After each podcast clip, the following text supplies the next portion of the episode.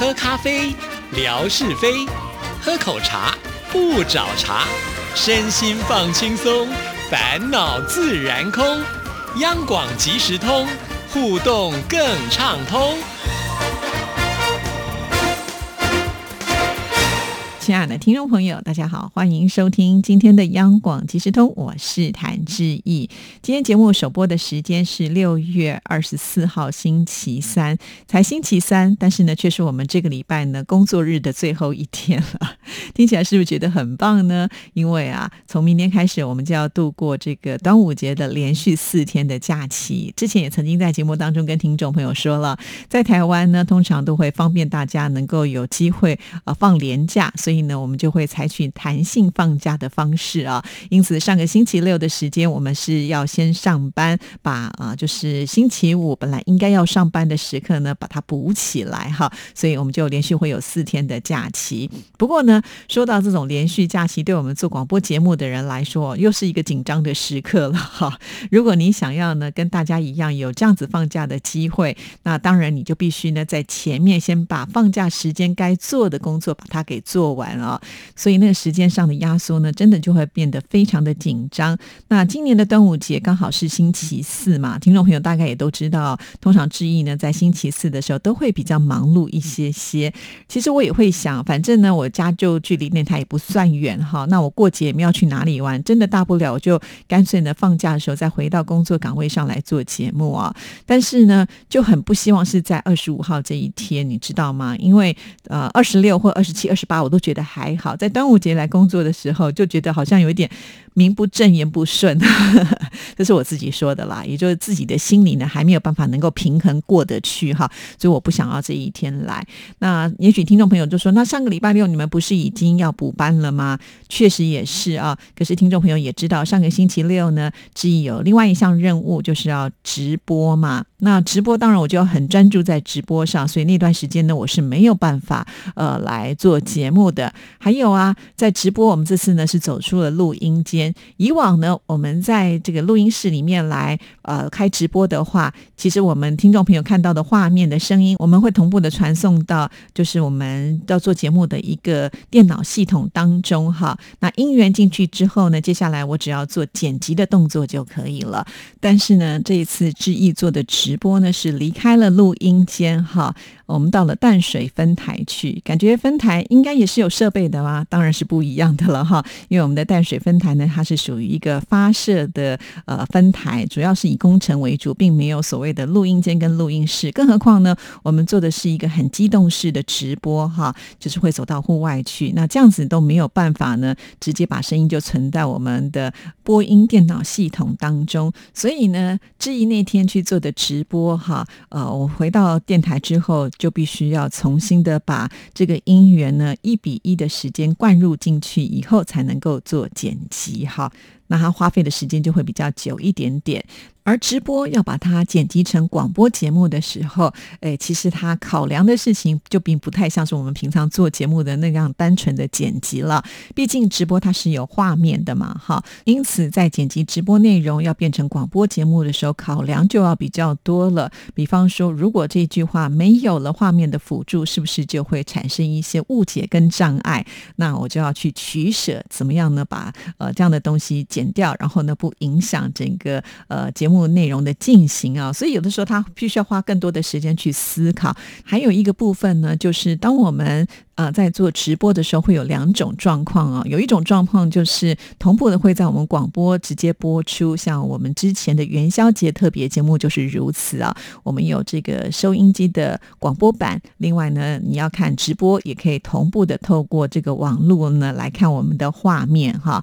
但是在广播的时间，我们就要算得非常的精准，比方说呃这个几点几分开始，我们就是几点几分开始啊。可是结束的时候呢，到了几点钟，我们也不能够占用别人的广。播节目时间嘛，哈，所以时间到的时候呢，我们这个广播版它必须得结束啊。但是就像上一次啊，因为跟听众朋友聊得太开心了，纯哥跟志毅就说好，没关系，那我们这个网络版呢就继续下去，把这个奖品都抽完呢，呃，把这个题目都猜完之类的哈，就是有点算是大回馈给我们的听众朋友啦哈。那因为呢，呃，这个广播版是现场播出的，所以我就不需要再做这个回来剪辑的动作。可是呢，如果我们没有搭配，呃，就是广播直接播出回来再剪辑的话，通常我们时间会做的比较长一些啊。那比较长一些，当然也有可能就是我们知道中间有一些可能是不需要要被剪辑掉的，有点类似像是预做多一点哈，才不至于说到时候节目的时间啊内容不够这样子的一个状况哈。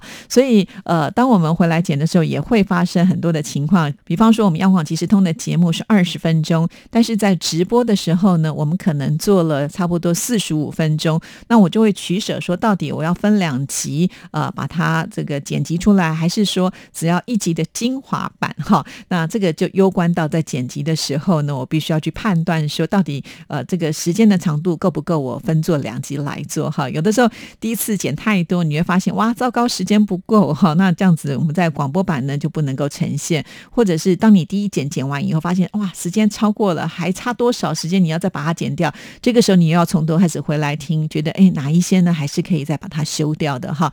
所以这个来来回回，通常他会花的时间就会更长更久，就没有办法呢在呃最快的时间之内才刚刚做完直播，然后第二天就来播出。我比较没有办法能够做到这样，所以听众朋友请能够谅解哈。但是呢，做完之后回来自己再剪辑，呃，也会再掉入到那个当下做直播的一个感受，常常也会跟着听众朋友一起笑哈，然后也会呢开始一些检讨了，比方说啊，这里碰到了什么样的状况，当下我的反应可能还是不够快，下次我也许可以用什么样的方式来解决啊？我觉得这也是一个还蛮好给自己呃练习的机会啊，毕竟很多事情都是经验上的累积，然后我相信呃，透过这样子一个方式，我们应该会越做越好了啊。那不管怎么样，我觉得因为在央广其实通的节目呢，就是跟听众朋友很亲近，因此呢，我都很乐于分享，就是我们在做广播的一些幕后的花絮给听众朋友了解哈。那其实听众朋友了解之后呢，在听节目，我觉得会有更多的同理心吧哈。什么样的同理心呢？也就是当一个广播节目主持人他要呈现一个好的广播节目的时候，他必须要去做很多的准备，还有事后的一些呃这个修饰啊，才有办法呢呈现出呃可能在听众朋友在听觉上来讲呢是一个非常舒服的感受哈。当当你能够理解这样子的一个状况的时候，你就会特别的去珍惜呃你喜欢的节目，甚或是呢你愿意给呃这些节目呢有一些回馈哈。比方说写信给主持人一个鼓励，那就是一个很棒的回馈 哈。这个真的很重要，在台上呃如果表演完之后没有掌声呢？表演者会失去信心的啊，所以很感谢，就是一直以来，呃，有些听众朋友就很有同理心啊，经常的会写信到我们节目当中来啊。那当然，我也鼓励很多还没有写信到我们节目当中的朋友们，其实只要你写一次，你就不会觉得这么的困难了。甚至我觉得写久了，你可能会觉得好像不写还会怪怪的感觉哦。啊，我们希望呢，大家都能够呃达到这样子的一个境界。毕竟呢，央广。即时通本来就是一个属于高度跟听众朋友互动的节目哈，如果少了听众朋友这一块的时候呢，这个节目就变得不完整了哈，也不是我们当时呢想要规划的这样子的一个状态。所以听了今天志毅的这个解说之后，听众朋友是不是觉得该动笔写信了呢？非常的欢迎大家可以透过呢志毅微博的私讯啊直接留言，或者呢你可以透过志毅的 email 信箱，请您传送到 r t i t。a n t a n at gmail dot com r t i t a n t a n 小老鼠 g m a i l 点 c o m，期待更多的朋友一起加入到互动的行列当中。那接下来呢，我们就要来回复信件了。这一位呢，就是最具同理心的乐祥啊。好，乐祥的这封信件呢，他是在六月十二号所写的哦。我们来看看这个信件的内容。你好，知怡姐，我听了文哥推荐五月二十九日文心姐台湾红不让节目。因应严峻挑战，积极面对。及早准备。昨天人强调，不要为了学习而学习，要有目标的学，有选择的学，在学习当中不断的调整自己的方向和方法。我们离成功只差百分之一。昨天人自身的成功的故事也是很激励人的，充满了正能量。我一直说乐享是我们的模范生啊，真的是没有错。就好像说，呃，我们提供了一个很棒的资讯，那乐享都是。第一个最愿意接受我们提供资讯的，当然，我想这其中呢，文哥功不可没，因为他真的是一个很棒的推销员。只要经由他呃介绍的这些广播节目，我就发现我们的听众朋友真的都会照单全收哈，去听听这些的内容。其实，在央广的节目当中，呃，我真的觉得基本上都是非常棒的节目。但是，我也知道所有的听众朋友每一天也只不过二十四小时而已。嘛哈，可能要扣掉自己上班的时间、跟家人相处的时间。其实真正能够听广播的时间，并不算是非常的多哈。换句话想说，就很难你能够把所有的节目都听完，一定是有所选择的来听嘛哈。这种感觉就好像呢，我去淘宝买东西哈，那我的目标并不明确，在那么多的这些商家当中，我怎么能够找到我自己喜欢的东西呢？这真的是太难了，有点像是大海捞针啊！所以我觉得文哥这个点子呢，真的是非常的好，因为他每一天呢，办公室里面的那个收音机的声音呢，都播的倍儿大的哈。有的时候我们走在那个走道上，就会听到说，哎，现在的人的节目正在播出啊。有的时候会听到自己的声音。就觉得哎呀，好烦哦！该不会又有什么的问题被我们文哥给抓到了呢？就会有这样子一种心态啦。哈，那但是呃，文哥他每次呢听了节目，他觉得很棒的，我觉得他会记录下来哈。来到我们节目当中呢，他也会做推荐哈。这有点像是呢帮听众朋友过滤了一圈哈，就说哎，我觉得这商品不错啊，你可能穿起来的话呢，可以呃彰显你的气质啦，而且它的性价比。高啊，就有点类似像这样子一种方式哈。那当然，听众朋友听了文哥的介绍之后，如果你真的有兴趣，你就可以到我们电台的网站上去找这些节目哈。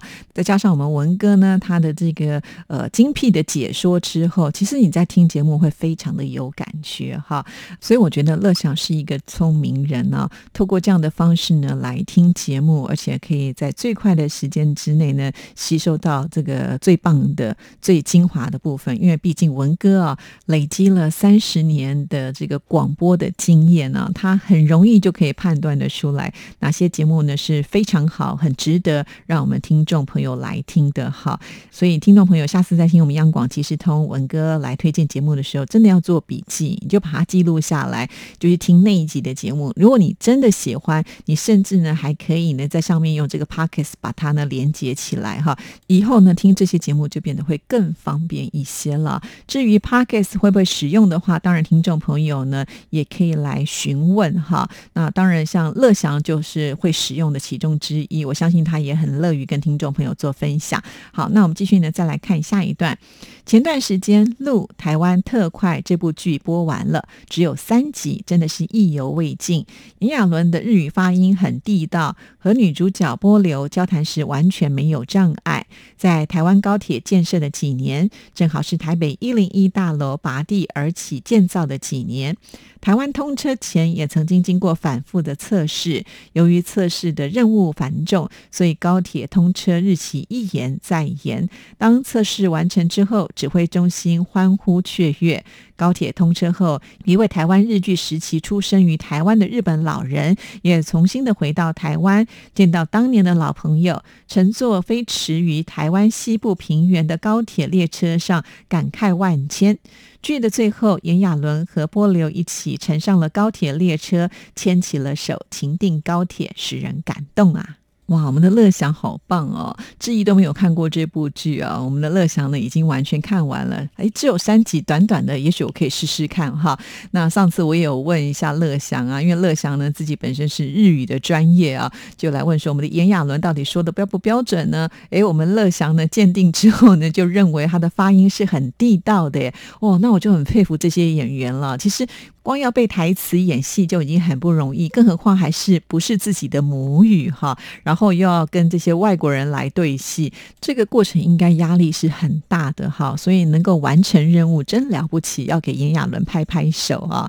好，那说到了高铁，呃，我不知道我们的听众朋友呢，来过台湾的人是不是都坐过了呢？好像大部分是没有哈，也挺可惜的啦。那以后呢，有机会来到台湾哈，不妨也可以呢多这个计划一下，到高雄呢可以去看看陈莹啊。我相信呢，陈莹应该也会很热情的招待大家。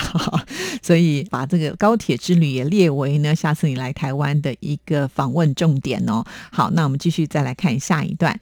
前几天我来到了太湖边走走，初夏的太湖碧波万顷，浮光潋滟，湖面上船帆点点。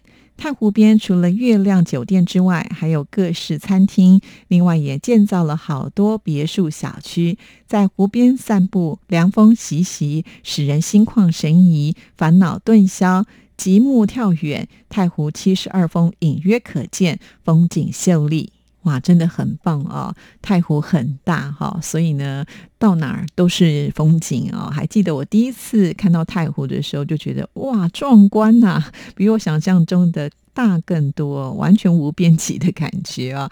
那上一次呢，我去江南的时候，只有经过，并没有停下来呢，好好的去欣赏啊。这有机会呢，真的是应该好好的再去多花一点时间，呃，就在那边享受太湖的风光哦。好，那我们再来看最后一段，本周的音乐 MIT 节目，感谢石雅茹老师介绍的音乐，特别喜欢《爱的礼赞》这首曲子，旋律优美，百听不厌。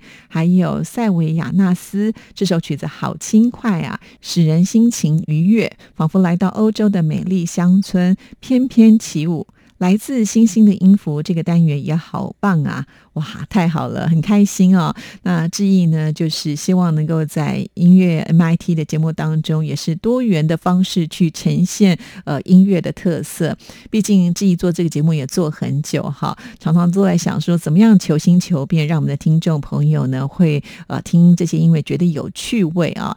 那音乐 MIT 的星期三节目呢，我会偏向比较不是那么流行的音乐来做介绍。主要的原因呢，就是我觉得，呃，我们的听众朋友其实也可以把自己的一个音乐视野能够打开来啊。但是如果只是单纯的介绍呃这些音乐，呃，我觉得稍微失去了一些趣味性跟吸引力。因此呢，志毅呢就情商这些专家哈，我们就来讨论说用什么样的方式来做设计，让这些音乐能够呈现在大家的面前，而且可以透过呢呃一个主题，让听众朋友也能够了解。写到音乐其实它是很生活化的，就像来自星星的音符，其实我们是以星座当做主题啊。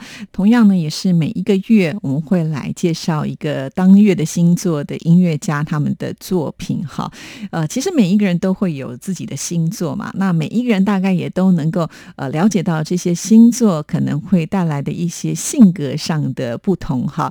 那音乐家这些艺术家们，呃，是不是在他们的星座当中的特色更能够凸显呢，或者是这些作品当中也会隐约的透露出原来音乐家的性格被埋在这些音符当中哈。然后呢，我们再透过音乐的播出，这样的记忆点会被放大哈。那以后呢，你听到这首曲子就不是单纯的觉得哇这首曲子的旋律好听而已啊，或者是这首曲子让我听起来觉得很轻松，而你可能就会了解到原来音乐家们他们在设计音乐作品。品的时候的一些密码都隐藏在里面了哈，所以呃很开心，我们的乐享给了志毅这样子的一个这么快速的回馈哈。呃，我还记得文哥之前在我们节目当中也不经意的也有赞美到这个节目哈。啊，上次呢应该是要推荐别人的节目，但是呢就先提了一下我们这个新的单元来自星星的音符啊。上次我们做的是双子座，那现在已经进入到六月的下旬了，所以我们下一次会做的呢。就是巨蟹座哈，会在呢七月的第二个礼拜三为听众朋友做介绍哈。如果是呃巨蟹座的听众朋友们呢，更应该要仔细的听听哦，因为毕竟跟自己的星座是相同的，你就会去了解到说，哎，哪些音乐家跟你一样哈？那是不是把巨蟹座的那一种细腻啊，或者是多愁善感的部分呢，描绘在他的音乐当中？也许你听那些音乐就会非常的有共感哦。呃，这又结合了我们另外一位专家，呃，就是戴老师经常会说的，就是其实音乐里面有很多跟心理有关联的部分哈。所以我们以后听音乐都不是只是听表面啊，呃，让这个音乐呢走入你的心里面，你看多棒哦！哈，希望听众朋友多多支持。好了，我们今天节目时间到了，就聊到这里，祝福大家，下次见，拜拜。